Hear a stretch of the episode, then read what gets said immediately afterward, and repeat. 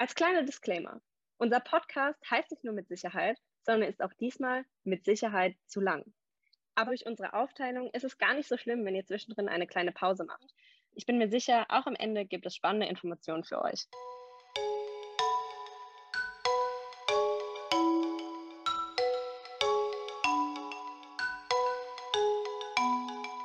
Hallo und willkommen zu unserer neuen Folge mit dem Titel Halbzeit in Europa, Finale für Macron. EU-Ratspräsidentschaft und Präsidentschaftswahl in Frankreich. Unseres studentischen Podcasts mit Sicherheit. Das erste Halbjahr 2022 ist besonders spannend für Frankreich, da es viele Möglichkeiten gibt, neue Impulse zu setzen, national wie europäisch. Ihr könnt diese Folge auch ganz gespannt sein auf eine ganz neue Kategorie in unserem Podcast und die Kategorie lautet Sicherheit auf dem Campus. Bevor wir jetzt aber thematisch mit einer Halbzeitbilanz der EU-Ratspräsidentschaft und einem Update zur französischen Präsidentschaftswahl einsteigen, möchten wir zunächst ein kleines Blitzlicht machen. Und zwar ein Blitzlicht zu der Frage, was ist unser persönlicher Blick auf Frankreich und dessen Rolle in Europa? Und ich würde dazu einmal kurz selbst starten. Also ich habe einen sehr be persönlichen Bezug zu Frankreich, denn als Karlsruherin ist Frankreich natürlich so der direkte Nachbar.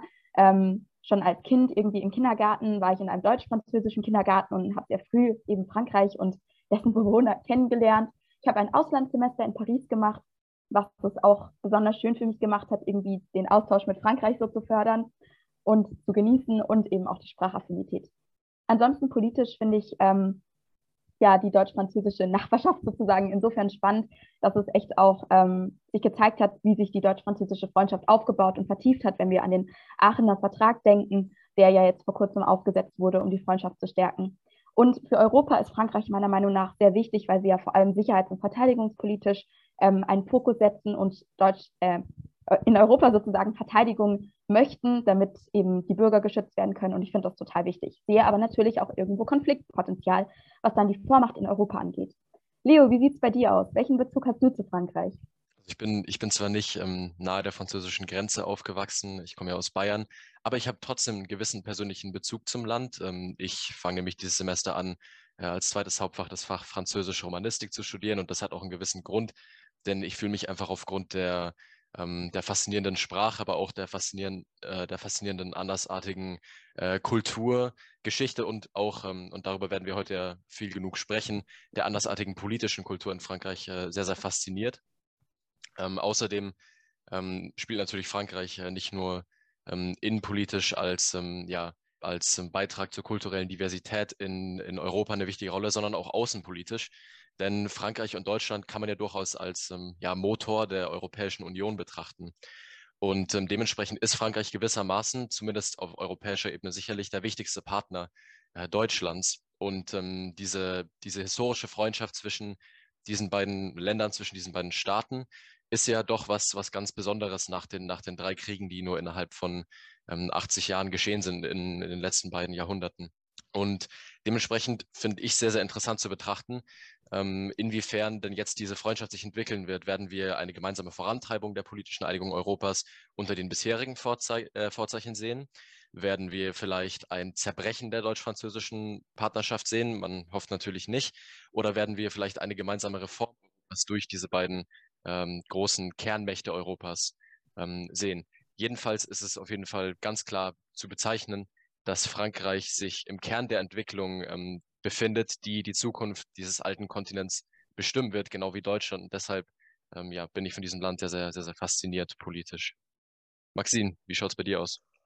Ja, also ich stimme euch da vollkommen zu. Auch wie Nora bin ich an der Grenze Frankreichs aufgewachsen, in der Nähe von Freiburg. Und ich muss sagen, ich habe da nicht nur positive Erfahrungen immer mit Frankreich gemacht. Also ich bin ein bisschen zwiegespalten, aber jedoch dann nach mehreren äh, Urlaubsaufenthalten dort hat dann auch später irgendwann Frankreichs Charme auch auf mich gewirkt. Und generell kann ich aber sagen, dass ich finde, dass Frankreich ein super wichtiger Akteur auf der internationalen und der europäischen Bühne ist. Und besonders natürlich auch mit der Verteidigungspräsenz, wie ihr auch schon gesagt habt, und mit der starken ähm, EU-Souveränität, also dieser Vision vor allem von auch Macron, ähm, vertritt Frankreich eben diese wichtigen Punkte, die besonders in der aktuellen Weltlage sich halt wieder als einfach ähm, ja, priorisierend ähm, erweisen. Und deswegen bin ich auch gespannt, wie jetzt die Zukunft äh, Frankreichs in der EU auch aussieht. Genau, Amelie, wie sieht es denn bei dir aus? Ich bin äh, Französin bzw. Halbfranzösin durch meinen Vater. Ähm, ich bin in Paris aufgewachsen und habe auch meine gesamte schulische Laufbahn bis zum Baccalaureat in französischen Schulen durchgelaufen. Somit habe ich natürlich ein äh, sehr enges Verhältnis mit diesem Land und der Kultur, was es mir aber auch ermöglicht, viele Gesichtspunkte sowohl von innen als auch von außen zu betrachten als Wahlberechtigte beschäftigt mich momentan natürlich äh, die Wahl in Frankreich sehr. Äh, meine Zeit an einem französischen Lycée in Deutschland, äh, wo ich dann auch das Baccalaureat gemacht habe, hat mir die Wichtigkeit und Innigkeit der deutsch-französischen Freundschaft gezeigt, die meiner Meinung nach ein treibender Motor für Europa ist und auch bleiben wird, insbesondere nach dem Brexit. Darüber hinaus kann ich mich eigentlich euren Standpunkten zur Rolle Frankreichs in Europa nur anschließen. Super, das ist super spannend. Vielen Dank für die ganzen Meinungen und ähm, Sichtweisen. Und ähm, wie schon gesagt, möchten wir zunächst mit der EU-Ratspräsidentschaft äh, beginnen und uns hier die Halbzeitbilanz ansehen, zumindest die, die wir jetzt aus unserer Perspektive schließen würden, bevor es dann im zweiten Teil, den dann Amelie und Leo übernehmen werden, zur Präsidentschaftswahl in Frankreich ähm, übergeht.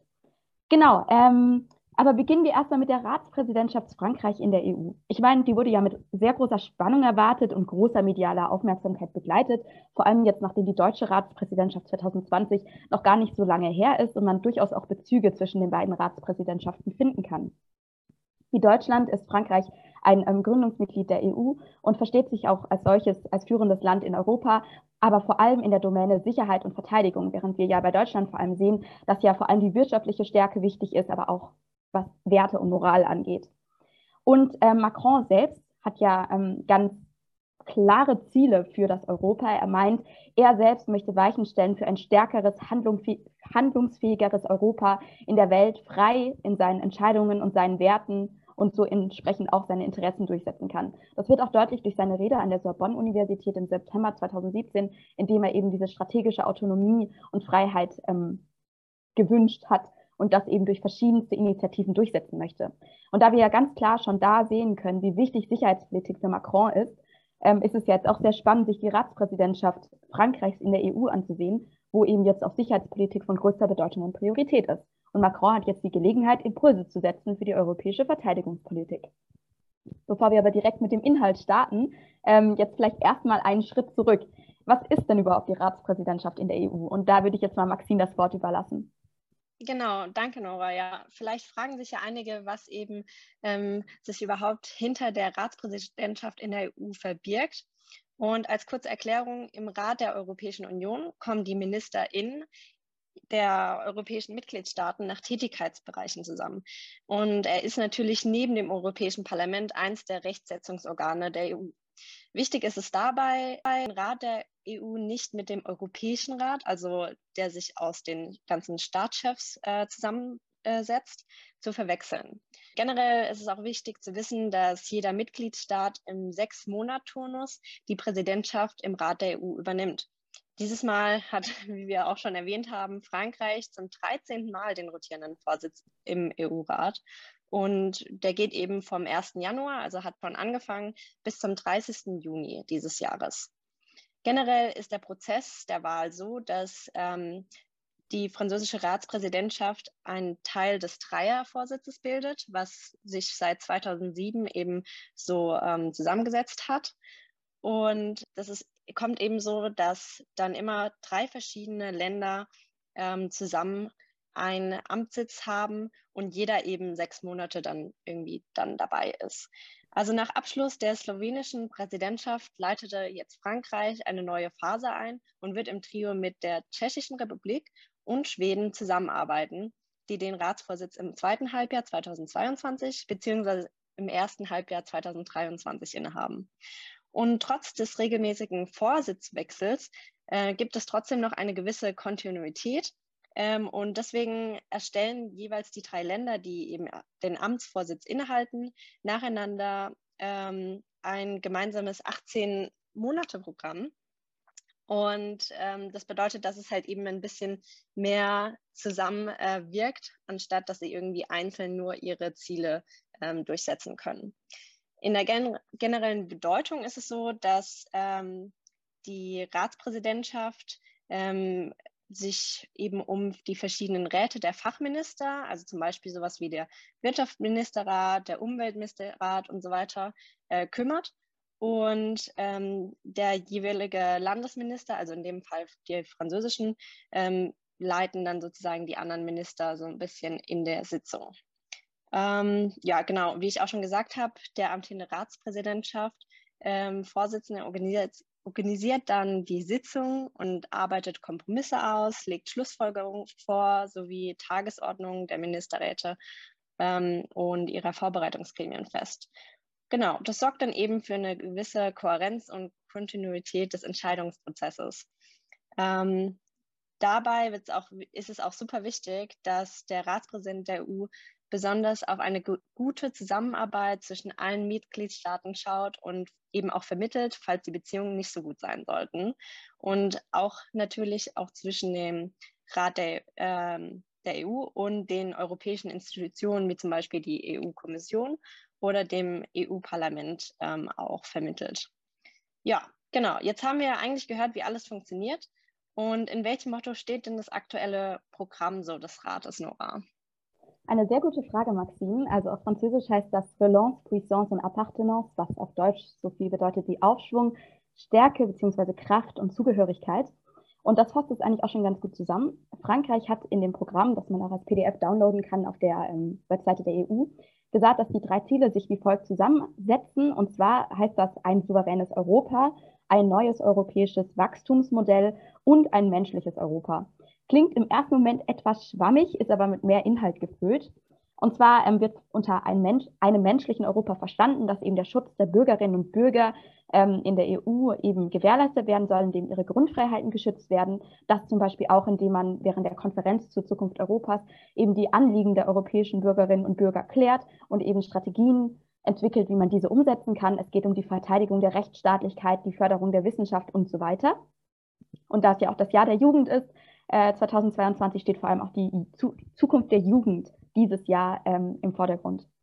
Der zweite Punkt ähm, ist ähm, ein neues europäisches Wachstums- und Investitionsmodell. Und wie schon im Titel steckt, sollen eben vor allem Innovationen und technische, technologische Spitzenleistungen gefördert werden, aber natürlich auch im Kontext der gegenwärtigen Herausforderungen. Also vor allem klimapolitische Ambitionen sollen dabei berücksichtigt werden und es soll zu einem ökologischen und sozial gerechteren Europa führen. Der für uns interessanteste Punkt, jetzt auch im Hinblick auf Sicherheits- und Verteidigungspolitik, ist der Punkt ein souveränes Europa.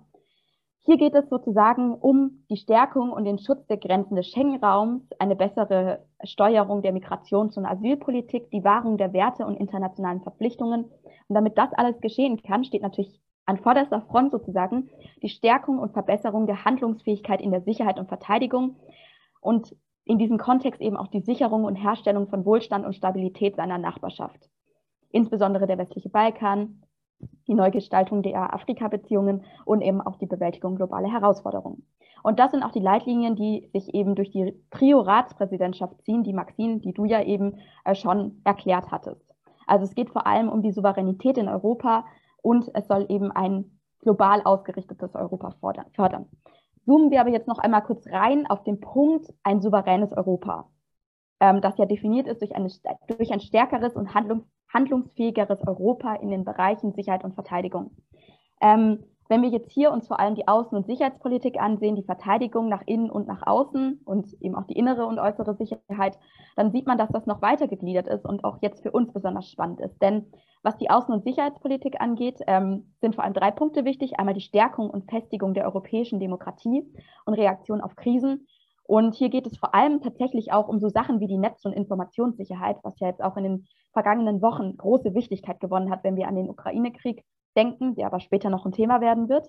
Dann als zweiter Punkt die Gewährleistung der Widerstandsfähigkeit. Hier geht es vor allem um Resilienz, aber auch eben, wie man politisch gut auf Krisen reagieren kann. Man soll eben lernen aus Krisen und daraus eben Präventionsfähigkeiten entwickeln. Und der dritte Punkt sind eben die auswärtigen Angelegenheiten, die im Fokus stehen, vor allem auch ähm, auf verschiedene Regionen gegliedert. Also da gibt es tatsächlich auch Ideen, wie man in den einzelnen Regionen eben Sicherheit fördern kann. Bei, bei der Verteidigung gibt es auch einige klare Punkte, ähm, wie man diese fördern möchte. Und allen voran ist hier der europäische strategische Kompass zu nennen. Ähm, das ist ein Projekt, das gibt es schon seit der ähm, deutschen Ratspräsidentschaft. Also da wurde das Projekt eingeleitet, aber Frankreich hat sozusagen hier nochmal den entscheidenden Anstoß geliefert. Das soll eine Militärstrategie sein oder eine Strategie grundsätzlich, wie man die Sicherheit gewährleisten kann, indem man eben eine Bedrohungsanalyse macht schaut, was sind die Bedrohungen, denen die EU bzw. Europa gegenübersteht und was kann man dagegen tun. Und das ist eben ein gemeinsames Projekt. Es geht vor allem um Krisenmanagement, Widerstandsfähigkeit, Kapazitäten und Partnerschaften, die erweitert und vertieft werden sollen. Und ähm, eben auch eine gute Beziehung zur NATO, um eben zur positiv zur globalen und transatlantischen Sicherheit beizutragen. Kritische Räume, die auch im Fokus stehen, zu denen man was tun soll, sind die maritime Sicherheit, also eine Ausweitung und Koordinierung der Seepräsenz, vor allem im indopazifischen Raum und eine Arbeit an einer Weltraumstrategie. Ich meine, der Weltraum ist auch ein spannender Raum, der immer mehr an Wichtigkeit gewinnt. Und was auch total wichtig ist, ist eben die Reduzierung strategischer Abhängigkeiten. Also hier fällt uns natürlich einmal Energie ein, dazu kommen wir aber noch. Aber was auch spannend ist, ist auch die, ähm, genau, die Bearbeitung des Paktes für die zivile gemeinsame Sicherheits- und Verteidigungspolitik, kurz GSVP, die bis 2023 eingeleitet werden soll. Und wenn ihr die Nachrichten verfolgt habt, dürfte euch eine Sache dazu einfallen. Und zwar wurde ja viel von einer gemeinsamen Eingreiftruppe bis 2025 geredet. Und da stellt sich natürlich die Frage, was haltet ihr von dem Gedanken, dass es eine gemeinsame Eingreiftruppe gibt? Ich meine, inzwischen haben wir ja verschiedene Militäre und Koordination ist schwierig, aber jetzt eine gemeinsame Eingreiftruppe zusammenzustellen. Für wie sinnvoll haltet ihr das? Maxim, was denkst du da? Also ja, die, ich finde, die Eingreifstruppe ist auf jeden Fall ein interessanter Punkt und ich denke, es ist auch nötig, auch irgendwie ohne die NATO oder US-Schutz eine bessere Verteidigungspolitik mit eben auch dieser Eingriffstruppe zu schaffen. Aber ich weiß nicht ganz, wie das alles finanziert werden soll, besonders auch von Deutschland, die sich ja sofort dafür ausgesprochen haben, obwohl unsere eigene Verteidigung ja noch nicht unbedingt ähm, die ausgebauteste ist. Also ich bin sehr, sehr gespannt, wie sich das alles noch entwickeln wird spannender Punkt. Ich stimme dir da auf jeden Fall zu und denke auch, dass es ähm, gleichzeitig aber auch eine große Chance sein kann, die Koordination zwischen den verschiedenen Ländern, die die EU, die, aus denen die EU besteht, da die Koordination einfach auch zu verbessern, wenn man einfach mal gemeinsam etwas hat, was man gemeinsam leitet, gemeinsam führt und gemeinsam eben versucht umzusetzen. Genau. Äh, jetzt haben wir viel über auswärtige Sicherheit gesprochen. Einmal noch ein paar Worte zur inneren Sicherheit. Also ich hatte ja schon die Sicherheit der europäischen Bürger genannt. Da soll es vor allem um, die, um den Kampf gegen Terrorismus und Radikalisierung gehen. Dazu soll ganz spannend ein europäisches Wissenszentrum zur Prävention von Radikalisierung eingerichtet werden, damit über die Ländergrenzen hinweg sozusagen ein Wissensfundus ähm, aufgestellt werden kann, auf dem man eben basierend früher erkennen kann, wenn es zur Radikalisierung kommt. Und auch die Stärkung der polizeilichen Zusammenarbeit soll besser werden durch die Interoperabilität der europäischen Informationssysteme. Katastrophenschutz ist ein wichtiger Punkt. Resilienz, wie schon erwähnt, vor allem bei sensiblen Infrastrukturen. Ich finde es total spannend, dass man hier die Netz- und Info Informationssysteme mehr sichern, mehr schützen möchte gegen Cyberangriffe von außen. Dann soll eine europäische Gesundheitsunion geschaffen werden, ähm, vor allem wenn wir jetzt an die Pandemie denken. Und natürlich ist auch Energie total wichtig. Also klar, die CO2-Neutralität bis 2050, Maßnahmen der Energieeinsparung, Einsparung, erneuerbare Energien und so weiter. Es soll eben auch unsere Souveränität und Unabhängigkeit im Energiebereich fördern. Ja, das ist ja auch ein Ziel, das noch super interessant und komplex werden könnte, also besonders in der aktuellen schwierigen Energiesituation. Ja, vor allem jetzt haben wir gesehen, die EU-Ratspräsidentschaft ähm, hat viele ambitionierte Ziele und das hat natürlich Einfluss auf die EU, aber nicht nur sozusagen auf die EU als Ganzes, sondern auch auf Deutschland als eigenständiges Land. Und jetzt ist natürlich die Frage, was ist die Rückwirkung auf Deutschland? Wie steht Deutschland dazu? Maxim. Ja, auf jeden Fall. Also Deutschland hat verschiedene Meinungen. Ähm, jedoch gab es sofort bei Amtsannahme Frankreichs volle Unterstützung von Baerbock zur französischen Ratspräsidentschaft. Ähm, was interessant ist, Baerbock sagte in der französischen Zeitung AFP, ähm, und ich quotiere, der französische Ratsvorsitz äh, sei eine wichtige Chance, die sie gemeinsam nutzen wollen, um Europa zu stärken und fit für die Herausforderungen von morgen zu machen. Deutschland und Frankreich trügen als engste Freunde im Herzen Europas ganz besonders Verantwortung für eine geeinigte, handlungsfähige und zukunftsorientierte Europäische Union. Ja, und das ist ja auch etwas, was sich in diesen Zielen vom Koalitionsvertrag und der gegenseitigen Unterstützung und Kooperation in diesen äh, europäischen Initiativen wiederfindet. Ähm, und da ist Baerbock nur eine von vielen positiven Stimmen, äh, die sich für diese französischen Initiativen für ein souveränes Europa aussprechen. Aber es gibt natürlich auch einige, die sich fragen, ob das alles so funktionieren kann, wie sich Frankreich das so ausmalt ähm, oder ob die Programmpunkte dann doch zu ambitioniert sind. Ähm, und das kommt natürlich auch, weil Macron nicht unbedingt für Bescheidenheit bekannt ist und die französische Wahl ähm, ja auch kurz vor der Tür steht, was das auch äh, ein bisschen in den Schatten stellt, da natürlich auch manche Stimmen dann behaupten, er nütze eben diese EU-Bühne für seine eigene Wiederwahl. Ähm, und das lässt ihn dann manchmal natürlich auch nicht unbedingt im besten Licht darstellen. Aber ich finde, also er macht das ganz gut und generell wird die aktuelle Wahl in Frankreich und im Ausland äh, aber trotzdem als eine Art Unsicherheitsfaktor für die EU-Ratspräsidentschaft ähm, gesehen und deren Ziele natürlich auch. Ähm, jedoch ist das auch vorwiegend wegen dieser Unsicherheit von der Frage, wer denn den zukünftigen Sitz der, äh, des Rats dann eben weiterführen wird. Ähm, ja, und Amelie, sag doch du mal kurz, äh, wieso ist es denn so kritisch und unsicher? Es ist so unsicher, da die zwei Kandidaten, die jetzt in der Stichwahl stehen, also die zwei potenziell zukünftigen Präsidenten Frankreichs, sehr unterschiedliche Stellungen zur EU-Zusammenarbeit beziehen. Die äh, Stellung von äh, Marine Le Pen kann ich am besten durch ein Zitat von ihr illustrieren. Sie sagte zuletzt, dass die deutsch-französische Beziehung letztlich bedeutet, desillusioniert, verraten und verlassen zu sein. Ja, das stellt natürlich einen starken Kontrast zu Macrons sehr europhiler Politik dar. Das heißt, man kann erkennen, dass die Unsicherheit hier groß ist, wie wird das Ganze in der Ratspräsidentschaft überhaupt weitergehen, wenn es jetzt Macron oder wenn es eben nicht mehr Macron wird. Ja, wir werden sehen, wie die Wahl enden wird. Also es sind ja nur noch ein paar Tage. Aber bis dahin ist Frankreichs Ratspräsidentschaft für Europa die Chance, einen Schritt weiter zu gehen und aus der EU einen starken globalen Akteur zu machen und natürlich ist auch die Möglichkeit, die deutsch-französischen Beziehungen weiterhin zu stärken. Ja, und ganz nach dem Motto der Folge ist die erste Hälfte der Ratspräsidentschaft eben vorbei und wir können jetzt unsere Halbzeitbilanz der französischen Amtszeit ziehen. Was ist denn der aktuelle Stand? Wie hat Frankreich abgeschnitten und welche Ziele hat Frankreich noch so vor sich, Nora? Ganz, ganz spannende Frage und auch eine Frage, die sehr viel Kontroverse verursacht, weil, wie ihr wisst, in den letzten zwei Monaten sehr, sehr viel passiert ist. Ähm, ja, also die französische Ratspräsidentschaft in der EU sieht sich ja jetzt schon im ersten Drittel der Amtszeit mit dem Angriff von Putin ähm, auf die Ukraine am 24. Februar konfrontiert. Und das hat natürlich insgesamt zu einer Prioritätenverschiebung geführt hin zu Sicherheit und Verteidigung eben durch die Situation in der Ukraine. Und damit wir eben jetzt die Bilanz ein bisschen aufteilen können, haben wir uns überlegt, dass wir eben einmal aufteilen in den Vor-Ukraine-Krieg-Zeitraum und dann Ab-Ukraine-Krieg-Zeitraum der Ratspräsidentschaft, damit wir eben sehen können, was wie beeinflusst wurde. Und in diesem Vor-Ukraine-Zeitraum, ähm, also der 1. Januar bis 24. Februar, können wir sehen, dass eben schon viele, viele Gipfel geplant waren, zum Beispiel das Verteidigungs- und Außenministertreffen, der Verteidigungsgipfel, ein EU-Afrika-Gipfel, ein G5-Sahel-Meeting, ein Indo-Pazifik-Forum und so weiter. Und die Idee war eben, wie schon vorher erklärt, dass eben die Souveränität Europas gefördert werden soll, vor allem in umstrittenen gemeinsamen strategischen Räumen. Die soll also die Sicherheit soll gewahrt werden und auch die Souveränität. Und dafür wurden mehrere Initiativen ins Leben gerufen. Ähm, ich hatte ja schon über eine Weltraumstrategie geredet. Dazu wurden jetzt ähm, Pläne ausgefertigt. Und was ganz spannend ist, ähm, ein anderer Bereich, und zwar am 17. Februar gab es ein großes internationales Gipfeltreffen äh, der französischen Ratspräsidentschaft eben zwischen den äh, Mitgliedschaften der EU und der AU, also der Afrikanischen Union.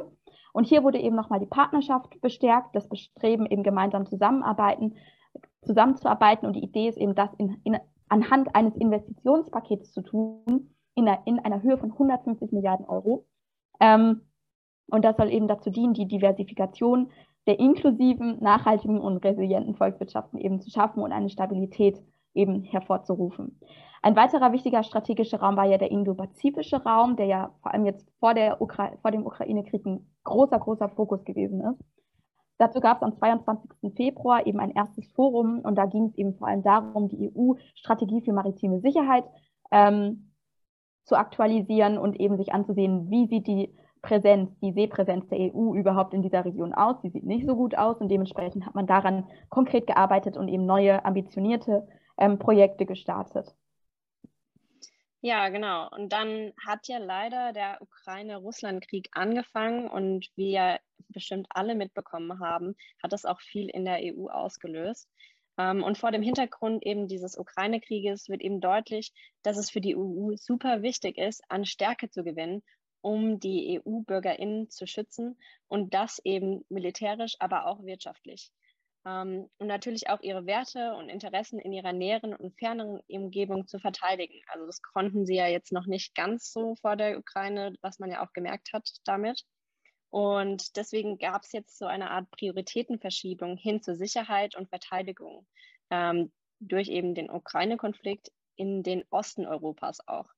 Und das Motto des Aufschwungs, Stärke und Zugehörigkeit äh, das sich eben durch diese gesamte 13. französische EU-Ratspräsidentschaft hindurchziehen soll, zeigt sich auch besonders in den Handlungen und Entscheidungen, die mit dem Ukraine-Krieg kamen. So wird die Stärkung der europäischen Souveränität in sämtlichen Bereichen als wichtigste Aufgabe angesehen. Und diese Ratspräsidentschaft an der Seite der Europäischen Kommission und, der Europäischen, und des Europäischen Parlaments setzt sich eben jetzt noch für eine schnellere, gemeinsame und entschlossene Antwort auf den russischen Angriff ein, was natürlich auch die Zukunft dann so ein bisschen prägt in der Verteidigung. Es gab ähm, natürlich mehrere Sanktionen gegen Russland, wie zum Beispiel die vier Maßnahmenpakete gegen die Verantwortlichen und auch eine Verhinderung der Fähigkeit der Finanzierung dieses Krieges. Und es gab natürlich auch unterstützende Sofortmaßnahmen für die Ukraine, also sowas wie eben militärische Ausrüstung, Schutz für Flüchtlinge und die Synchronisierung des ukrainischen Stromnetzes mit dem europäischen. Ähm, und das hat alles auch ein bisschen dann dazu geführt, dass Investitionen im Verteidigungsbereich unternommen worden sind, ähm, weil es ja davor eher schwachere EU-Verteidigungskapazitäten gab. Und ähm, das soll auch dazu führen, dass eine größere industrielle Basis in Europa ähm, gestärkt und geschaffen wird. Außerdem wurde die EU-Souveränität insbesondere im Energiebereich auf dem Gipfeltreffen von Versailles im März ähm, verstärkt und bei den äh, Sofortmaßnahmen zu, zur schnelleren Verringerung der europäischen Abhängigkeit eben dann ähm, zu führen. Mhm. Man kann ja jetzt auch sehen, dass das Ziel, die Zusammenarbeit und den Zusammenhalt in der EU zu fördern, zu einer größeren Handlungsfähigkeit zu führen, eben jetzt durchaus schon sehr gut umgesetzt wurde. Und ein ganz, ganz wichtiges Projekt ist die Leitlinie des strategischen Kompasses, eine Art Weißbuch für die europäische Verteidigung und Sicherheit. Und das Bahnbrechende sozusagen ist, dass es am 24. bzw. 25. März angenommen wurde. Und wie schon vorher erklärt, handelt es sich hierbei um das Ergebnis einer Bedrohungsanalyse, die im Vorfeld durchgeführt wurde und dann eben als Ergebnis Strategien, wie man da vorgehen kann. Die vier Handlungsfelder sind Act, Secure, Invest und Partner. Und das sind eben die strategischen Ziele ähm, der EU und ihrer Mitgliedstaaten in den Bereichen Sicherheit und Verteidigung bis 2030. Es ist wirklich ein ganz, ganz großes Projekt und auch sehr spannend, sich das mal intensiv durchzulesen. Und es zeigt, dass hier ein sehr großer Schritt gemacht wurde. Ja, das ist auf jeden Fall super wichtig. Ich denke auch ähm, in anderen Handlungsbereichen äh, gab es auch ab März sehr große Fortschritte. Zum Beispiel im digitalen Bereich gab es eine umfassende Einigung über die Rechtsetzung zu digitalen Diensten, also den Digital Service Act, der, Sicherheit, äh, der sicherstellen soll, dass große Online-Plattformen verstärkt für die von ihnen verbreiteten Inhalte zur Rechenschaft gezogen werden können. Ähm, und der Krieg in der Ukraine und die Zensur Russlands zeigt natürlich auch, wie wichtig das nicht nur in handelspolitischer Sicht ist, sondern auch in demokratischer und Strategie, äh, strategischer Hinsicht äh, eine große Notwendigkeit ist. Und dann gab es auch den Grenzschutz, das ja auch ein wichtiges Thema der heutigen Sicherheitspolitik ist. Und der sorgte die, äh, da sorgte die Einrichtung eines Schengen-Rates für eine bessere Kohärenz der von den Mitgliedstaaten und der Europäischen Union in den Bereichen Asyl und Migration getroffenen Entscheidungen eben vergrößert hat. Wir sehen also, es wurde schon ziemlich viel umgesetzt und ähm, um noch einen kleinen Ausblick zu machen, ähm, im Mai gibt es eine wichtige Konferenz, ähm, in der es eben konkrete Vorschläge zur Reduzierung der Energieabhängigkeit geben soll.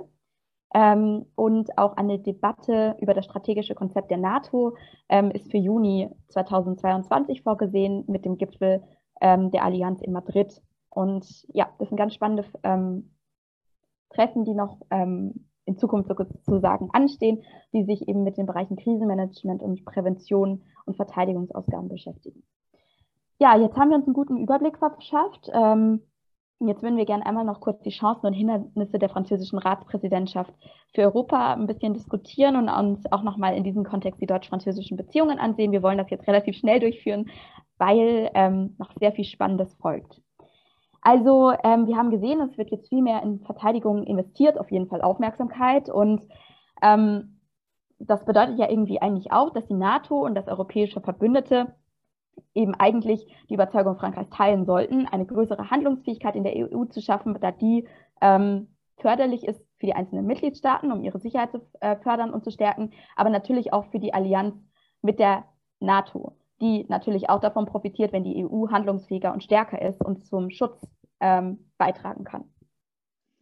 Ja, aber die Allianz würde dann auch ähm, eher auf eine so französische Art und Weise einer strategischen Version eines mächtigen Europas eher nahe kommen. Und das könnte eben äh, Mittel- und Osteuropa ähm, so ein bisschen dann zur Konkurrenz der NATO irgendwie werden lassen. Und ich glaube, das könnte ein großer Minuspunkt dann sein für die. Also du meinst so nach dem Motto, dass eben Frankreich das ein bisschen anders versteht, was jetzt äh, strategische Stärkung und Verteidigungsstärkung ähm, der EU angeht, im Gegensatz zu dem, was NATO jetzt ver verstehen würde in dem Kontext, richtig? Genau, ja. Okay. Ja, also auf jeden Fall. Gleichzeitig ist es ja auch so, dass es einfach so viele geopolitische Krisenherde gibt, sodass es eben total wichtig ist, dass ähm, man einfach eine gemeinsame Verteidigung hat ähm, und sich eben genau Interessen durchgesetzt werden lassen können. Ja, also wie ich auch schon gesagt habe, ich bin voll und ganz für eine gemeinsame Verteidigung. Aber ich finde, nur zu verteidigen ist auch ein bisschen ähm, ja, äh, unwichtig. Also die EU sollte nicht äh, nur verteidigen können, sondern auch mehr Konflikt- und Friedensstrategien schaffen können, um eben so Kriege auch mal zu entschärfen oder auch zu verhindern. Ja, du hast schon recht, aber eigentlich möchte der strategische Kompass ja eigentlich genau das umsetzen. Es geht ja nicht nur darum, sich verteidigen zu können, sondern eben Interessen durchsetzen zu können. Und dafür braucht man einfach auch eine gemeinsame Strategie und einen gemeinsamen Leitfaden. Und der soll ja durch diesen strategischen Kompass mh, mm, sozusagen vorgelegt werden. Außerdem soll es ja auch hier zu einer größeren Einigkeit führen, indem man eben weiß, was man wann wie tut. Also ich denke, dass man nicht nur von Verteidigung sprechen kann, sondern tatsächlich auch von einer jetzt nicht unbedingt Angriffsstrategie, aber zumindest einer Wertedurchsetzungsstrategie. Ja, da hast du auch schon recht. Ähm, es ist halt nur ein bisschen schwierig, ob ähm, jetzt diese hohe Zahl an Prioritäten von der französischen Ratspräsidentschaft wirklich auch durchgesetzt werden kann. Also selbst wenn sie einen gemeinsamen ähm, Kompass sozusagen haben, äh, ist da Macron, wie ja auch ich schon gesagt habe, mit einigen Stimmen ähm, so ein bisschen ungeduldig, äh, seine europäische Vision zu verwirklichen. Äh, da könnte es halt schon sein, äh, dass äh, Macron so ein bisschen zu ambitioniert wirkt. Würdest du nicht auch sagen? Mhm. Also ich sehe schon, was du meinst. Wir haben uns jetzt die Halbzeitbilanz angesehen und gesehen, dass es einfach total krass viele Punkte gibt, an denen Macron arbeiten möchte. Andererseits kennen wir das ja auch, wenn man viele, viele Projekte hat, dann kann das ja auch irgendwie zu Spillovern führen, also dass in anderen Projekten sozusagen es auch zu einer Vertiefung der Integration kommt, zu einer Geschlossenheit und gemeinsamer Zusammenarbeit. Das heißt, vielleicht hilft es auch schon, wenn Macron es tatsächlich schafft, zwei, drei dieser Punkte effektiv umzusetzen, dass es eben bei anderen Punkten auch zu einer besseren Zusammenarbeit und Vertiefung der Integration kommt. Ja, das könnte sein, aber es ist auch zu befürchten, dass nur wenige EU-Länder des politischen Ehrgeizes von Frankreich da ähm, teilen werden, ähm, weil da gibt es ja auch immer wieder verschiedene Interessen, wie das Krisenmanagement ablaufen soll oder so weiter. Und da sind zum Beispiel Tschechien und Schweden, ähm, zeigen da diesen Gegentrend auch auf. Äh, die beiden teilen zwar die, allgemein die Position von Frankreich in, in gewissen Bereichen, wie eben dieses Krisenmanagement oder der äh, Weltraumverteidigung, ähm, aber sie sind da sehr vorsichtig, was die europäische Souveränität angeht. Und auch Polen zeigen da natürlich ähm, keine völlige Einigkeit der EU, äh, wie wir bestimmt alle schon gehört haben. Also gibt es eben noch viele innere Probleme, die verhindern, dass man an einem Strang zieht. Und natürlich ist da die Konfrontation von Russland und der Ukraine ähm, auch so ein bisschen eine Prioritätenverschiebung in der Krisenbewältigung. Und meiner Meinung nach ist es auf jeden Fall nötig, souverän zu handeln, aber ähm, könnte natürlich auch sein, dass da nicht jeder so ganz mitzieht. Ja, du hast natürlich recht, dass es innerhalb der EU einige Staaten gibt, die ein bisschen andere Vorstellungen haben, was zum Beispiel Rechtsstaatlichkeit angeht oder die auch in Konflikt stehen mit Nachbarländern der EU und das wiederum auch zu Konflikt innerhalb der EU führt, vor allem wenn man dann gerade der Meinung ist, dass man mehr Unterstützung sich wünschen würde, aber dann gleichzeitig nicht die Unterstützung bekommt. Ja, ich verstehe es schon. Andererseits hatten wir ja auch schon mal den Begriff Motor in der EU. Und ich denke, dass es schon ziemlich wichtig ist, wenn Deutschland und Frankreich an einem Strang ziehen, auch andere Länder in der EU davon zu überzeugen, wie es eben weitergehen soll. Und es gibt ja auch dieses Modell, dass es manchmal gar nicht so notwendig ist, dass alle an einem Strang ziehen, sondern dass es auch schon reicht, wenn zwei Staaten überzeugt sind und dass andere dem nachfolgen, wenn sie sehen, dass es ein gutes und ambitioniertes Projekt ist. Und wir sehen ja, dass Deutschland hinter Frankreich steht, was die Verteidigung angeht. Natürlich hat man unterschiedliche Interessen und auch Ideen, wie man das umsetzen soll. Aber grundsätzlich das Oberziel, da stimmen sie schon überein. Und ich denke, dass das dazu führen kann, dass andere Länder überzeugt werden können. Ich meine, es gibt so viele gemeinsame Interessen wie Cybersicherheit, Innovation, ähm, eine bessere EU-Partnerschaftspolitik. Also so viel spricht da echt nicht dagegen. Ja, da stimme ich dir auch eigentlich zu. Also es ist wichtig, dass da mehrere Länder einfach auch zusammenhalten, weil die EU ist ja eines der besten Ideen eigentlich, die es auch gab. Ähm, nur werden wir einfach sehen, wie sich das jetzt alles noch entwickelt.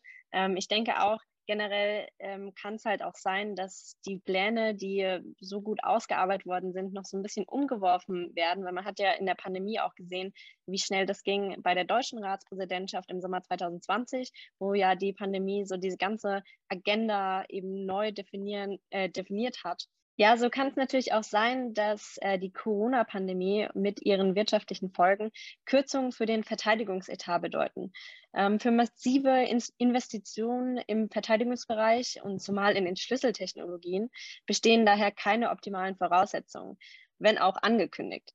Aber das könnte natürlich auch sehr viele finanzielle Schwierigkeiten der EU bringen. Also ich bin gespannt, wie es weitergeht. Ja, wir sehen, Frankreich übernimmt den Ratsvorsitz in sehr turbulenten Zeiten und jetzt vor allem innenpolitisch turbulenten Zeiten, denn am 24. April wählen die französischen Bürgerinnen und Bürger einen neuen Präsidenten oder eine neue Präsidentin. Ja, und ich glaube, da äh, ist mit viel Spannung zu rechnen. Die Spannung hatten wir aber auch schon. Wir nehmen ja ähm, diese Folge ein paar Tage ähm, nach der ersten Wahlrunde auf. Und äh, die war bis in die Nacht äh, super spannend. Es kann sein, dass einige von euch das vielleicht auch mitverfolgt haben.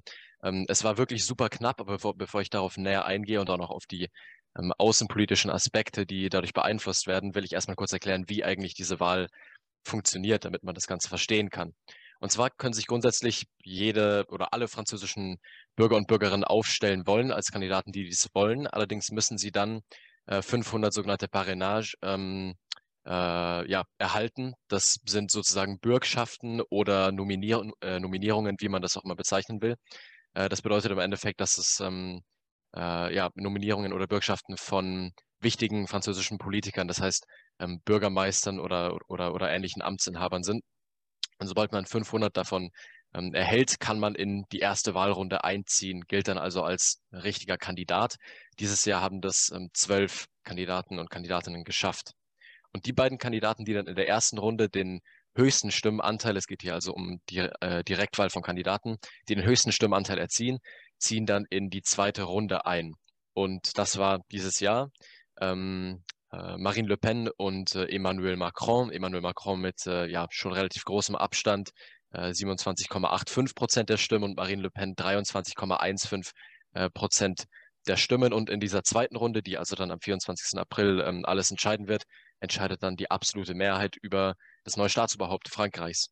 Allerdings war die äh, erste Wahlrunde, wie ich es ja vorher schon angedeutet habe, sehr, sehr, sehr knapp, denn ähm, die zweite Kandidatin, die also in die zweite Runde eingezogen ist, nämlich Marine Le Pen, hat dies nur mit einem Abstand von ungefähr einem Prozent geschafft von äh, drittgrößten Kandidaten Jean-Luc Mélenchon, einem Linkspopulisten, der also tatsächlich kein bisschen weit abgehängt war, im Gegensatz zum Rest der Kandidaten, die also ähm, tatsächlich ähm, erst wieder bei sieben Prozent angefangen haben.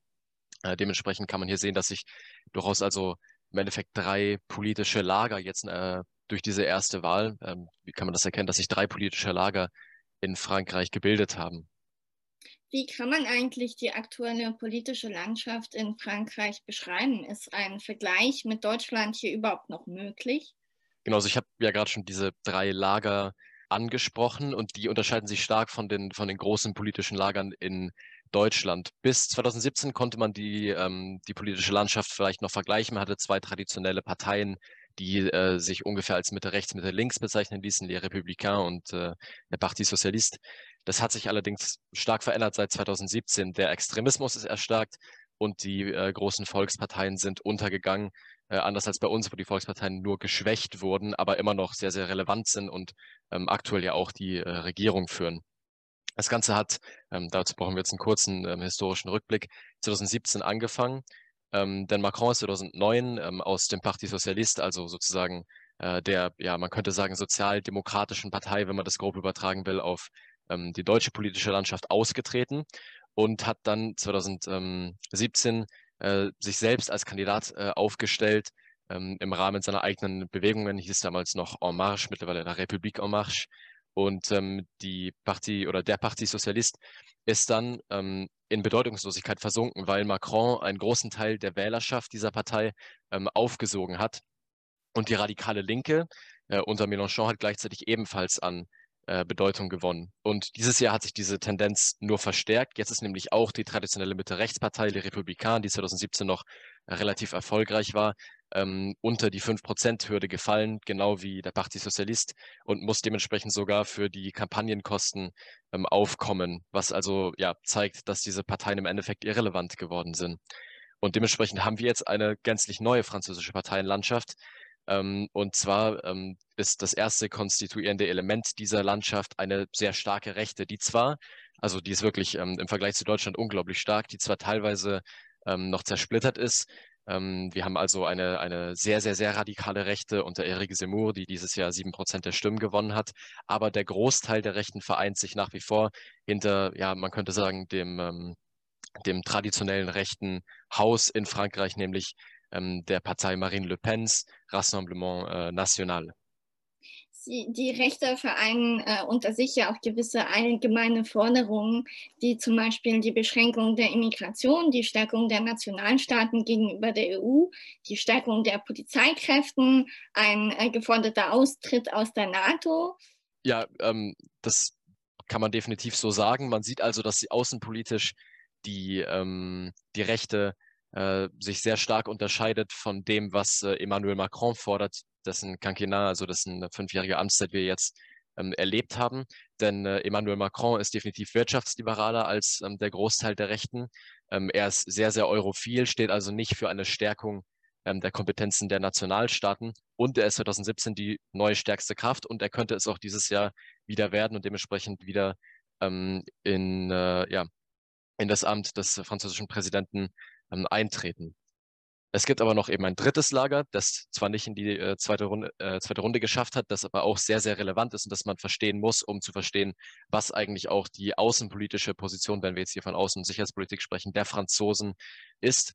Und äh, diese ähm, radikalere französische Linke, denn die gemäßigte französische Linke ist gewissermaßen ähm, untergegangen. Es gibt noch den Parti Socialiste und ähm, die äh, Partei äh, Les Verts, also die Grünen, die man als Mitte-Links bezeichnen kann, die aber teilweise auch linker geprä äh, geprägt sind als, ähm, als unsere traditionellen ähm, Mitte-Links-Parteien. Ähm, und diese ähm, radikalere französische Linke ist zwar nach wie vor gespalten, es gibt noch ähm, Mini-Kandidaten, könnte man sagen, aber der größte Kandidat ist definitiv äh, Jean-Luc Mélenchon. Die allgemeinen Positionen ähm, der Linken sind progressive Polizeireformen. Teilweise geht es auch um äh, ja darum, dass man die Polizei nicht stärken will. Es geht äh, um einen Austritt aus der NATO, um die Auflösung der NATO, ähm, um das Ende eigenständiger französischer Auslandseinsätze, wie zum Beispiel in Mali, wo jetzt natürlich Macron auch schon tatsächlich die ersten Schritte gegangen ist. Und es geht um eine sehr, sehr liberale Grenzpolitik, die natürlich äh, im starken Gegensatz zur rechten Grenzpolitik steht. Jetzt aber zu Jean-Luc Mélenchon, der ja 22 Prozent der Stimmen äh, vereinen konnte und damit im Endeffekt die französische Linke, den französischen linken Block, äh, ja, radikalisiert hat, stark nach links verschoben hat. Und dementsprechend haben wir jetzt neben ähm, dieser, ähm, ja, äh, neben diesem Mitte-Rechts-Block, der durch äh, wirtschaftsliberale Politik gekennzeichnet ist, äh, unter Macron und dem schon länger bekannten rechtsextremen Block unter Marine Le Pen jetzt auch gewissermaßen einen linksextrem großen, starken Block unter ähm, der Bewegung äh, La France Insoumise oder der Union Populaire unter Jean-Luc Mélenchon. Dieser ähm, ist unter anderem bekannt für seine ähm, Europa- und Deutschlandpolitik. Ähm, es wird ihm auch teilweise vorgeworfen, dass er sehr, sehr ähm, germanophob ist. Er sieht also Frankreich im Endeffekt als ähm, äh, unterworfen unter die Austeris äh, Austeritätspolitik der Europäischen Kommission und der deutschen Regierung und will dementsprechend ähm, die EU äh, reformieren. Er will also die neoliberalen Wirtschaftsvorgaben der EU, die seine eigenen innenpolitischen, sozialen und ökologischen Ziele äh, verhindern, ähm, reformieren. Und dazu will er die europäischen Verträge äh, ähm, konzertiert unter den Mitgliedern neu verhandeln, um mehr Demokratie, mehr Ökologie und mehr progressive Sozialpolitik erreichen zu können. Das ist sein Plan A. Er hat allerdings stets damit gedroht, dass sollte dieser Plan A fehlschlagen, ähm, bei dem es sich ja primär um ein Kräftemessen mit der deutschen Regierung im Endeffekt handelt, ähm, sollte dieser Plan A fehlschlagen, dann würde Frankreich aus der EU austreten, um neue Kooperationen auszuhandeln. Äh, man sieht also, dass egal ob extreme Rechte oder extreme Linke in die zweite Runde eingezogen wären. Mit der EU wäre es definitiv nicht so ähm, weitergegangen wie bisher, was ja unter Macron sind die Aussichten durchaus so, dass ähm, ja, man die aktuell, den aktuellen Weg weiterführen könnte. Ähm, ein weiterer wichtiger Punkt ist, dass Mélenchon auch ähm, nicht mehr so stark mit Deutschland zusammenarbeiten wollte oder zumindest genauso stark mit den Mittelmeeranrainern auch außerhalb von Europa, das heißt zum Beispiel ähm, die Maghreb-Staaten in Nordafrika. Jetzt noch kurz zur globalen Außenpolitik. Ich habe ja schon vom Austritt aus der NATO in der Linken gesprochen. Auch Mélenchon fordert dies, um ähm, Frankreich militärisch unabhängiger zu machen. Außerdem soll Frankreich ähm, seiner Ansicht nach jegliches Auslandsengagement an die äh, einzig dafür aus seiner Sicht legitimierte ähm, Organisation, die UNO, delegieren. Zu berücksichtigen ist, dass selbst wenn Mélenchon Präsident geworden wäre, ähm, alle diese Maßnahmen im Endeffekt nur seine eigene Sicht der Dinge dargestellt hätten und in den ersten Jahren seiner Präsidentschaft relevant gewesen wären, aber er hätte eine konstituierende Versammlung, eine Nationalversammlung einberufen, die eine neue Verfassung einer sechsten Republik, denn wir befinden uns ja aktuell in der fünften französischen Republik, ähm, ausgerufen hätte. Und dementsprechend hätte das eine riesige Unsicherheit erzeugt, denn äh, was dann in dieser Verfassung drin gestanden wäre, was sich also das französische Volk als neue Verfassung gegeben hätte, ja, das hätte niemand voraussehen können. Aber ähm, genug davon, denn im Endeffekt, obwohl natürlich dieses Lager sehr, sehr wichtig ist, haben es, äh, hat es nicht dieses Lager in die zweite Runde geschafft, sondern nur ähm, zwei dieser drei Lager. Ähm, und zwar eben das äh, rechtsextreme Lager unter Marine Le Pen und das ähm, ja, Macron-Lager. Genau, und äh, mit diesen zwei Lagern sind auch schon die Kandidaten für den Deuxième Tour, also für die Stichwahl der Präsidentschaft, gestellt. Ähm, wir haben einerseits äh, Marine Le Pen, die schon drei Kampagnen für die Präsidentschaftswahl hinter sich hat. Im Jahr 2017 schaffte sie es sogar schon mal in die zweite Runde der Präsidentschaftswahl. Sie gilt seit Jahren als gesetzte Kandidatin der extremen Rechten für den Einzug in den Élysée-Palast. Aus der politischen Landschaft Frankreichs ist sie auch kaum mehr wegzudenken. Sie war nämlich bis 2017 Abgeordnete im Europäischen Parlament und ist seit 2017 Mitglied der französischen Assemblée Nationale.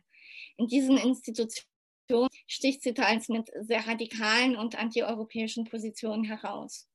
Sie ist ursprünglich Juristin, äh, trat der Partei Front National, die damals noch von ihrem Vater geleitet war, erst als juristische Beratung bei und begann dann ihre politische Karriere, unterstützt durch ihren Vater. 2011 ersetzte sie ihn dann an der Parteispitze. Sie versuchte lange, sich von einigen extremen Ansichten der Partei und ihres Vaters zu distanzieren, während sie die etablierte einwanderungsfeindliche Haltung des Nationalen übernahm, benannte sie den traditionellen Euroskeptizismus der Partei als französischen Nationalismus um und kritisierte den Antisemitismus, der die Partei in der Vergangenheit an den Rand gedrängt hatte, sehr lautstark. Auch benannte sie die Partei um in Rassemblement National statt Front National, ein moderaterer. Dies war die sogenannte Phase der Dediabolisation, also der Entdiabolisierung ihrer Partei. Heute sind wir in einer Phase der Banalisation, also der Banalität, Banalisierung angekommen, in der die rechtsextremen und populistischen Ansichten und Wahlversprechen des Rassemblement National in der breiten politischen Diskussion angekommen sind. Ihr Wahlkampf konzentriert sich auf nationalistisch-populistische Prinzipien wie Migrationspolitik, äh, Kriminalitätsbekämpfung oder die so, äh, sogenannte Priorité nationale, aber auch die Kaufkraft, der sogenannte Pouvoir d'achat, ist ähm, sehr wichtig für sie und äh, schlägt auch bei sehr vielen Bürgern stark an.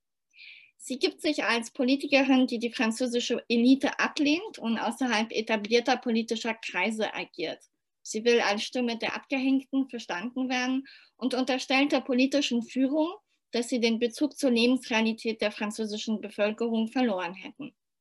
Le Pens sozialpolitische Wahlversprechen ähneln jedoch immer wieder eher linken Forderungen, so beispielsweise höhere Sozialleistungen für ärmere Bevölkerungsschichten. Dabei muss man sagen, dass ähm, sich diese Sozialpolitik äh, Le Pens durchaus noch ähm, ja, äh, bedeutend unterscheidet von der linken Sozialpolitik, zum Beispiel Jean-Luc Mélenchons, und zwar durch ähm, diesen Grundsatz der Priorité nationale, die ähm, den Marine Le Pen verfolgt, nämlich sollen in prekären Situationen ähm, Franzosen einen bevorzugten äh, Zugang zu Sozialleistungen erhalten, während Migranten und Migrantinnen äh, nur einen sehr eingeschränkten Zugang ähm, erhalten sollten. Hier sieht man also diesen äh, Anti-Immigrationscharakter ähm, des Programms ähm, von Marine Le Pen, der sich in der Linken nicht wiederfindet, auch wenn ähm, die Forderungen teilweise linken Sozialforderungen ähneln. Marine Le Pen führt seit ungefähr zwei Jahren, also als allererste der ganzen Kandidaten, einen sehr intensiven Wahlkampf und erscheint insbesondere in ärmeren ehemaligen Industrieregionen, zeigt sehr viel Präsenz und ist auch sehr konstant in ihren Themen. Die ersten Monate ihres Wahlkampfes wurden jedoch durch den Einbruch von Eric Zemmour auf die politische Bühne erschüttert, der auch äh, unter anderem mehrere Kader ihrer Partei abgeworben hat. Eric Zemmours Kandidatur hat aber paradoxerweise ihrem Wahlkampf auch profitiert, da neben seinen extrem polemischen, offen rassistisch und sexistisch motivierten Äußerungen Le Pen als Moderator erschien. Nun kommen wir zu Emmanuel Macron, der jetzige Staatspräsident äh, Frankreichs, der in diesem Wahlkampf auch die Bilanz seiner ersten Amtszeit verteidigt. Er wurde an Eliteschulen Frankreichs ausgebildet, unter anderem an der Kaderschmiede für französische Beamten, der ENA, der École Nationale d'Administration. Er war Finanzinspektor im Wirtschaftsministerium und Investmentbanker, unter Präsident Hollande dann Wirtschaftsminister. Hier sieht man also ein ganz starker Kontrast zu Le Pen. 2016 gründete er seine Bewegung En Marche als Präsidentschaftskandidat und nach seinem Wahlsieg im Mai 2017 präsentierte Macron sich und seine Bewegung als Alternative zum traditionellen Zweikampf der französischen Parteienlandschaft. Also die zwei traditionellen Parteien, die heute quasi nicht mehr existieren. Seine fünfjährige Amtszeit ist von zahlreichen Krisen geprägt. Die Benalla-Affäre, die Bewegung der Geldwesten, der Gilets jaunes, der soziale Konflikt um die Rentenreform, die Pandemie und jetzt neuestens der Krieg in der Ukraine. Du hast es gerade viel von Krisen gesprochen. Es wird ja auch, ähm, das würde natürlich heißen, dass es seine Politik ähm, erschweren würde. Teilweise waren diese Kri Krisen aber auch, wie im Fall der Gilets jaunes, hervorgerufen durch ähm, wirtschaftliche Maßnahmen Macrons. Ähm, man bekommt in den französischen Medien mit, dass viele Leute unzufrieden sind mit der Wirtschaftspolitik. Ist diese laute Kritik an seiner Wirtschaftspolitik gerechtfertigt? Hat er wirtschaftspolitische Erfolge erringen können? Wie würdest du das einschätzen? Ja, Macron kann äh, einige wirtschaftliche Erfolge vorweisen. Also die Arbeitslosigkeit ist gesunken, die Kaufkraft ist gestiegen, zumindest bis jetzt. Und die Attraktivität Frankreichs hat durchaus zugenommen. In seiner Amtszeit wurde eine sehr große Arbeitsmarktreform durchgesetzt, die Lockerungen im Kündigungsschutz mit sich brachte und für Arbeitnehmerinnen vorgesehene Entschädigungen begrenzte. Allerdings brachte sie in Kombination mit der Abschaffung einer Vermögenssteuer Macron auch den Ruf als Präsidenten der Reichen ein. Seine Gegner kritisieren auch seine steuerpolitischen Entscheidungen wie die Abschaffung der Vermögenssteuer, die Unzulänglichkeit seiner Umweltpolitik sowie seine härteren Positionen zu Sicherheit und Laizismus als in seinem Programm vorgesehen. Macron musste jedoch angesichts von ähm, Streikbewegungen und Protesten auch mehrmals von Plänen abrücken und hat zum Teil versucht, äh, mit Soforthilfen gegenzusteuern, was jedoch meist erfolglos war. Seine heutige politische Positionierung neigt viel weiter nach rechts als noch in 2017, insbesondere was Sicherheit und Migration angeht. So sieht man, dass er auch versucht, die äh, Mitte-Rechts-Anhänger äh, für sich zu holen. Ähm, starke Themen für ihn sind die Rolle und Attraktivität Frankreichs in der EU und in der Welt. Er will eine starke EU, ähm, starke internationale Zusammenarbeit und Diplomatie. Aber gesellschaftspolitisch hat er auch durchaus linke Themen, also Reformen im Arbeitsrecht, äh, Reform der Sozialleistungen und des Rentensystems und natürlich auch Thema Gesundheit, wo man wieder den Einfluss der Corona-Pandemie sieht. Aber auch in der Bildung möchte er einiges reformieren und er versucht, Antwort auf Sorgen der Franzosen zu geben, indem er auch das Thema der Kaufkraft äh, stark anspricht. Macron hat in seinem Wahlgang, äh, Wahlkampf bis vor kurzem nur sehr wenig Präsenz gezeigt. Unter Hinweis auf seine Verantwortung für den Konflikt in der Ukraine hat er seinen Wahlkampf sehr spät, man kann auch sagen zu spät angefangen und eben eher seine Rolle als Staatschef als die des ähm, ja, Kandidatens äh, hervorgetan.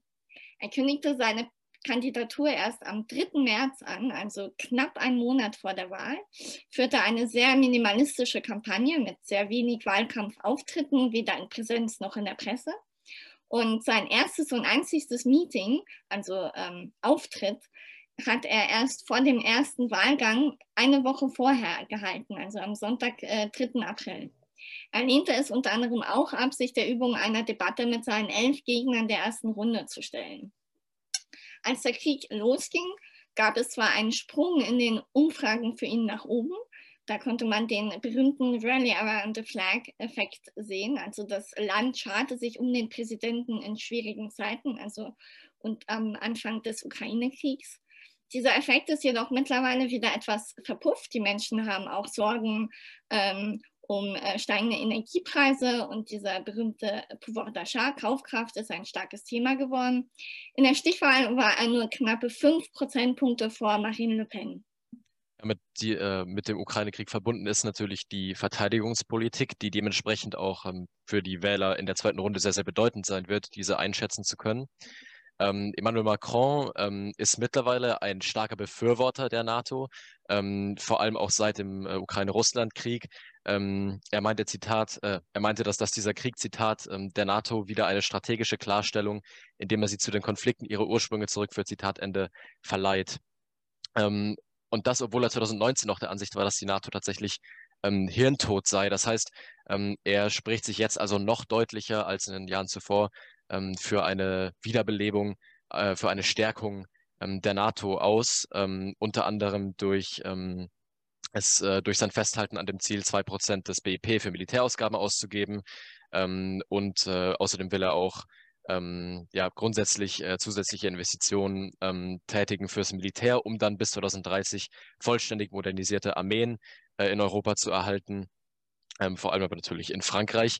Und ähm, er äh, will auch bahnbrechende Innovationen zur Be äh, Bewältigung neuer Bedrohungen auf allen Gebieten, das heißt äh, auf dem Land, in der Luft, ähm, auf der See, im Weltraum und auch äh, äh zum Schutz von Cyber Cyberangriffen ähm, zu fördern und ähm, durchzusetzen. Und das unterscheidet sich durchaus sehr, sehr stark von dem, was äh, Marine Le Pen unter Verteidigungspolitik versteht und vor allem auch unter dem Verhältnis zur NATO.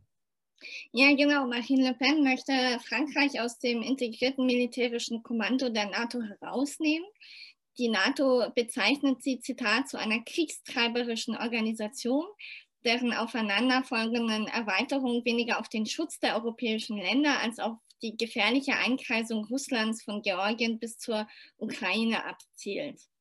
Sie möchte zwar auch den Verteidigungshaushalt erhöhen auf 55 Milliarden Euro bis 2027 und äh, sprach sich auch für Rekrutierungsanstrengungen in den Streitkräften und Einstellungen von mehr Personal aus. Aber ihre Haltung zur NATO ist äh, sehr klar äh, zu entnehmen und äh, sehr äh, konträr zur Macrons Ansichten. In der Migrationspolitik das äh, ein zentrales Wahlkampfthema Le Pen ist, ähm, ist Le Pen äh, sehr stark und findet da auch ihr, ihr Hauptthema äh, und ihr Publikum. Sie hat die Einwanderungspolitik stets mit Fragen der französischen Identität und der inneren Sicherheit verknüpft. Sie ist der Ansicht, dass die französischen Werte durch Einwanderung insbesondere aus sogenannten muslimischen Ländern bedroht sind. Sie bezieht sich sehr viel auf den Islam. Sie bezeichnet diesen als importierte Gefahr. Und gerade bezogen auf die islamistischen Terroranschläge der jüngsten Vergangenheit, unter denen Frankreich auch sehr gelitten hat, sieht sie den Islam als große Gefahr.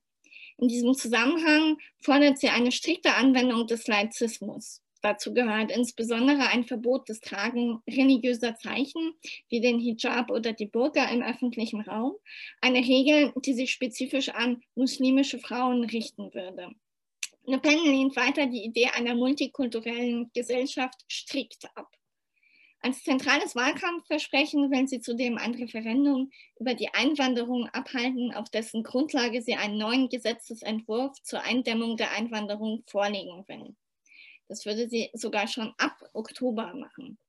Sie möchte unter anderem auch ähm, Eltern ausweisen äh, von minderjährigen Ausländern, die besonders schwere Straftaten begangen haben. Sie möchte ein Einreiseverbot für Ausländer, die wegen Einbrüchen verurteilt wurden, systematisieren und äh, auch weiter die Kategorien von Straftaten, die zu einer Ausweisung aus dem Hoheitsgebiet führen könnten, ausweiten.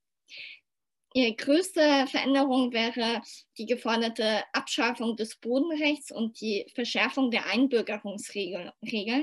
Also sie würde alle Mechanismen für den automatischen Erwerb der französischen Staatsangehörigkeit abschaffen, die dann nur noch durch Abstammung oder Verdienst erworben werden könnten. Und die Heirat würde ebenfalls nicht mehr zur Einbürgerung führen. Wir sehen hier also eine sehr strikte und ausländerfeindliche Migrationspolitik.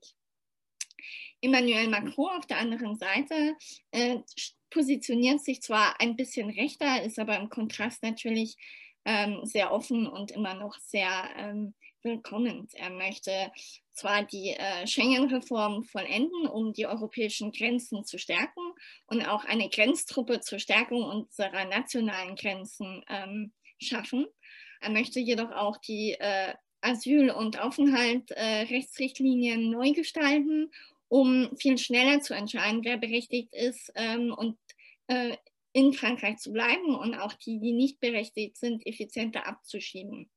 Langfristige Aufenthaltstitel möchte er nur noch denjenigen, die eine Französischprüfung bestehen und sich beruflich eingliedern, geben. Er würde auch ähm, plädieren für eine Ausweisung für Ausländer, die die öffentliche Ordnung stören und aber auf der anderen Seite auch eine erleichterte Aufnahme von Freiheitskämpferinnen und Kämpfern fordern. Also man sieht hier einen äh, klaren Unterschied. Er positioniert sich zwar doch eher mit rechts, was seine Migrationspolitik angeht, aber natürlich kein äh, Vergleich mit äh, Marine Le Pens Forderungen. In der Europapolitik haben wir auch einen starken Kontrast zwischen den beiden. Äh, Le Pens politisches Programm ist allgemein äh, schlicht nationalistisch motiviert. Sie ähm, sagt, dass Frankreich vor der EU geschützt werden muss, die äh, sie, Zitat, als repressiv und totalitär charakterisiert. Dennoch möchte Le Pen die EU nicht mehr verlassen, im Gegensatz zu ihrer in der Vergangenheit formulierten Forderung nach einem Frexit. Stattdessen will sie das System nun vielmehr von innen heraus umwandeln. Also die Interessen Frankreichs sollen denen der EU übergeordnet sein. Dies möchte sie aber innerhalb der EU-Institutionen etablieren. Dasselbe würde auch für die Gesetze des französischen Nationalstaats gelten, die ebenfalls denen der EU übergeordnet werden sollten. Die Tatsache, dass ihr politischer Gegner, also Macron, die französischen Wähler 2017 mit dem Thema Europa doch auch stark mobilisieren konnte, ist ihr natürlich nicht entgangen. Ihre veränderte und moderatere Linie gegenüber der EU nun heute zeigt, dass sie die Lehren aus ihrer Niederlage auch gezogen hat. Sie möchte laut ihrem Programm Frankreichs Partnerschaften künftig neu ausrichten. Jedoch würde sie im Falle eines Wahlsiegs die enge Partnerschaft zwischen Paris und Berlin beenden. Emmanuel Macron setzt äh, auch heute 2022 wieder auf die Wiederholung der erfolgreichen proeuropäischen Strategie von 2017. Er weiß, dass die Mehrheit der Franzosen die EU schätzt und setzt seine proeuropäischen Positionen sehr aktiv ein, um sich von seinen Herausforderungen zu unterscheiden. Und die französische EU-Ratspräsidentschaft ist dafür natürlich die perfekte Bühne, denn sie bietet ihm eine hervorragende Plattform, um den Wählern einerseits eben den Mehrwert der europäischen Zusammenarbeit zu zeigen, andererseits aber eben auch sich selbst als international gerichteter und geachteter Staatsmann zu präsentieren. Ja, genau. Insgesamt ist Emmanuel Macrons Bilanz in der Europapolitik aus französischer Sicht sehr positiv. Neben dem Anfang 2019 unterzeichneten Aachener Vertrag ist sein größter Erfolg zweifelsohne der 2020 von der EU aufgelegte Wiederaufbaufonds. Dank dieses Fonds ist es ihm gelungen, die deutsche Regierung dazu zu bewegen, ihre jahrzehntelange Haltung zu ändern und eine gemeinsame europäische Verschuldung anzustreben. Macron sieht den Kurswechsel Berlins als verspätete Bestätigung seiner Vision eines europäischen Neuanfangs, den er in seiner zweiten Amtszeit weiter gestalten will. In seinem Programm für 2022 möchte er die Macht Europas festigen, indem er seine strategische Autonomie sichert. In uns, insbesondere indem er eine gemeinsame Doktrin annimmt und die Kapazitäten der europäischen Armeen erheblich ausbaut. Ein weiteres Thema, das äh, uns alle und äh, ich glaube jedes Thema, aber dann natürlich auch äh, den französischen Wahlkampf stark geprägt hat, ist äh, der Krieg zwischen Russland und der Ukraine. Da haben auch die zwei ähm, Kandidaten hier sehr verschiedene Umgehensarten mit dieser Krise gehabt. Marine Le Pen gilt seit langem als Bewunderin von Wladimir Putin und seiner nationalistischen Agenda. Erst 2017 ließ sie sich auf seiner Wahlkampfreise nach Moskau mit dem russischen Präsidenten fotografieren und erklärte sie Teile seiner Ansichten zur Ukraine. Auch in der Wahlkampfbroschüre 22 waren Bilder der beiden Politiker zu sehen, die dann natürlich sehr schnell verschwunden. Darüber hinaus nahm das Rassemblement National Wahlkampfkredite aus Russland in Anspruch. Französische Banken wollten Le Pens Kandidatur nämlich nicht unterstützen. Mit dem russischen Angriffskrieg auf die Ukraine distanzierte sich Le Pen nun von ihrem ehemaligen Idol, was ihr unter anderem auch ganz gut gelang, da Seymour ähm, als äh, Parallele zu ihr dies überhaupt nicht schaffte. Macron inszeniert sich auf der anderen Seite seit Anfang des Krieges und auch schon etwas davor als europäischer Diplomat und Schlichter. Seine intensiven Bemühungen, die russische Invasion der Ukraine zu verhindern, sind zwar gescheitert, allerdings erlaubt es der Krieg Macron, wie schon die Pandemie, sich weitgehend aus französischen Wahlkampfdebatten herauszuhalten und seinen Konkurrenten und Konkurrentinnen kaum innenpolitische Angriffsflächen zu bieten.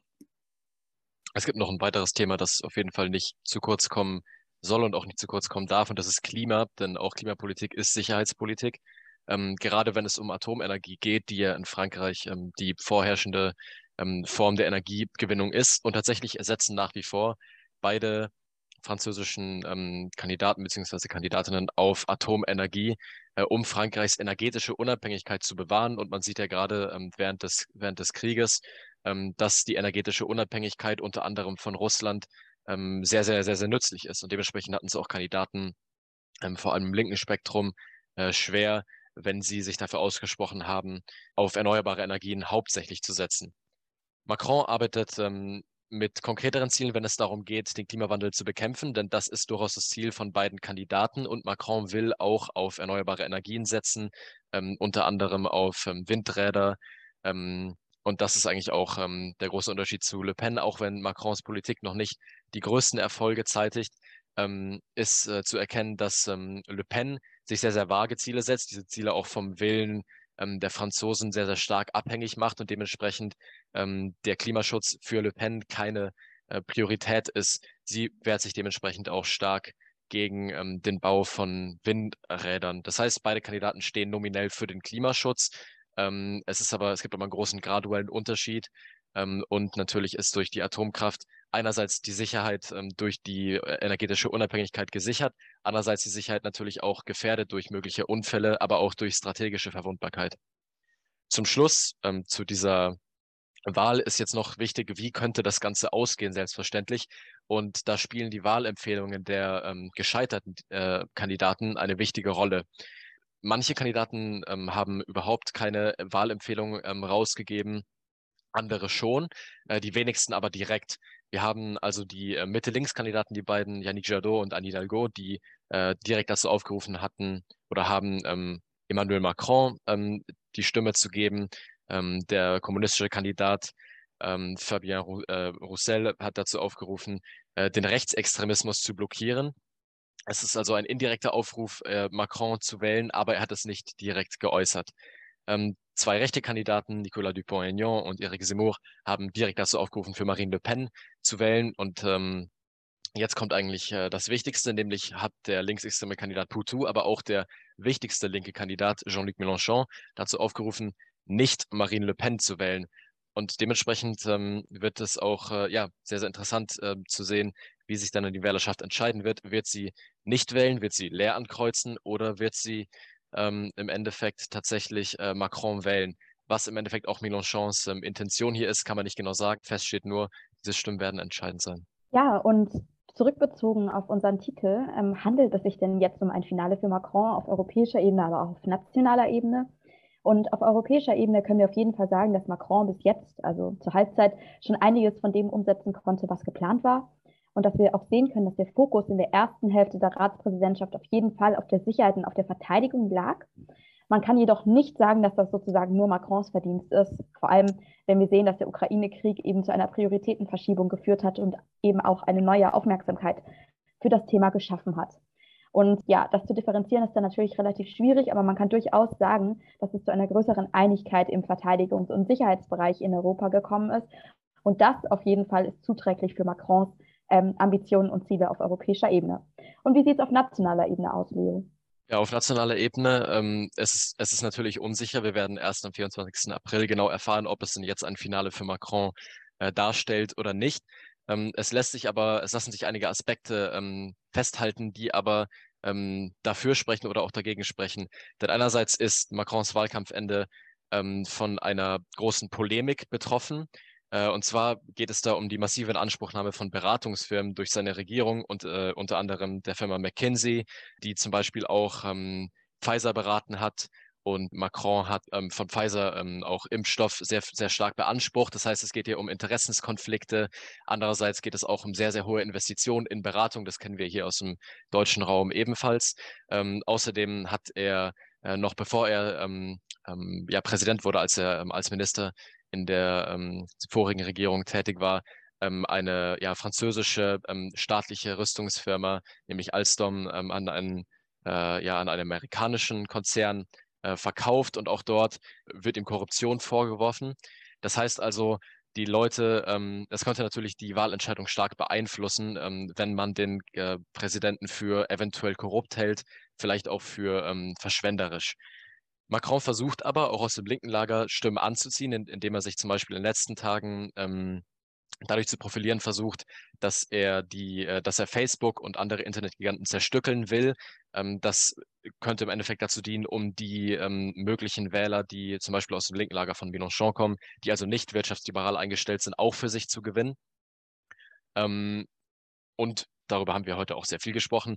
Die Außenpolitik und die Ratspräsidentschaft Macrons, die man ja durchaus als äh, ja auch ein wichtiges Herzstück seiner Präsidentschaft bezeichnen kann, könnten auch eine entscheidende Profilierungsmöglichkeit sein, die ihm den Wahlsieg bzw. die Wiederwahl ermöglichen könnten. Im Endeffekt aber, und hier kann man es nur wieder betonen, am wichtigsten wird sein, wie sich diese 22 Prozent der wahlbereiten französischen Bürger und Bürgerinnen ähm, äh, entscheiden werden in der zweiten Runde, die Jean-Luc Mélenchon gewählt haben. Ja, das ist alles sehr, sehr spannend. Wir sehen, es ist viel los in Frankreich national, aber auch auf europäischer Ebene.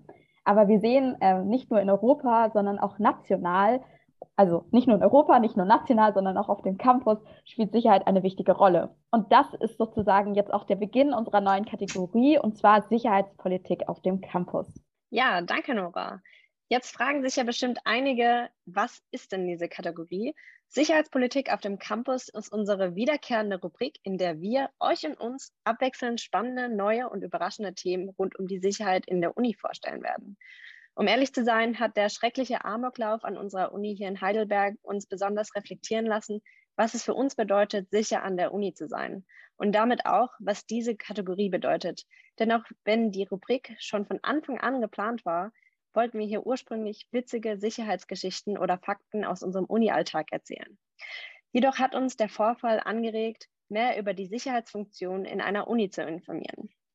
Da bleibt natürlich die Frage, was zählt denn zur Sicherheit auf dem Campus? Natürlich nicht nur so etwas wie ein Notfall- oder Sicherheitsplan, was zwar besonders wichtig ist in Gefahrensituationen, aber auch bei sowas wie Corona, sondern auch Wachdienste, Diebstahlprävention oder IT-Sicherheit. Zum Beispiel so, dass kein Student einen freundlichen Gruß auf dem Mailserver senden könnte. Ein Fall, der sich hier erst kürzlich ähm, betragen hat. Aber das ist etwas für ein anderes Mal. Und natürlich auch sowas wie Diskriminierungsinstanzen, also sowas wie Rassismus oder Mobbing. Und natürlich auch, wie die Uni damit umgeht, also wie die Transparenz und die Aufklärung über eben diese Themen an der Uni sind. Letzteres hat unsere Alma Mater noch nicht ganz so verinnerlicht wie andere Unis.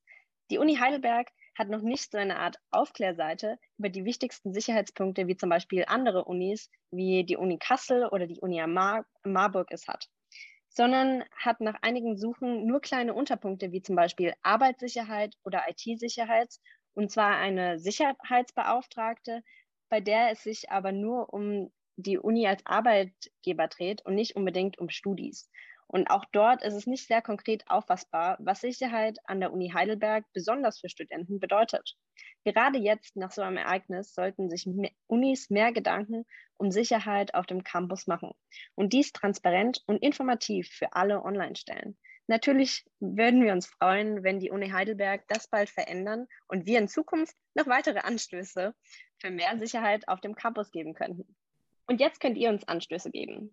Schickt uns über Instagram oder unseren anderen Social-Media-Kanälen eure Sicherheitsthemen auf dem Campus. Eure Themenvorschläge, Geschichten, Veränderungswünsche oder Sicherheitslücken für unsere nächsten Folgen. Wir werden dazu auch jeden Freitag eine Story posten, in der ihr uns eure Ideen ganz einfach über dem Fragefeld zusenden könnt. Und nun habe ich die Ehre, auch noch einen Ausblick auf unsere nächste Folge geben zu dürfen. Es äh, wird ein Thema betreffen, das äh, uns alle momentan sehr stark beschäftigt, sehr stark äh, betrifft, auch äh, bestimmt äh, sehr nachdenklich, sehr traurig oder sehr kritisch macht. Es geht um den Krieg in der Ukraine. Wie angekündigt, schreibt uns doch jetzt euer Feedback, Fragen oder eure Campus Stories auf Instagram unter ash-heidelberg. Oder per E-Mail-Adresse unter podcast.ashhd.gmail.com. Und ganz generell über alle ASH-Kanäle. Die Details dazu findet ihr unter anderem auch in der Folgenbeschreibung. Auf Wiedersehen. Servus. Ciao.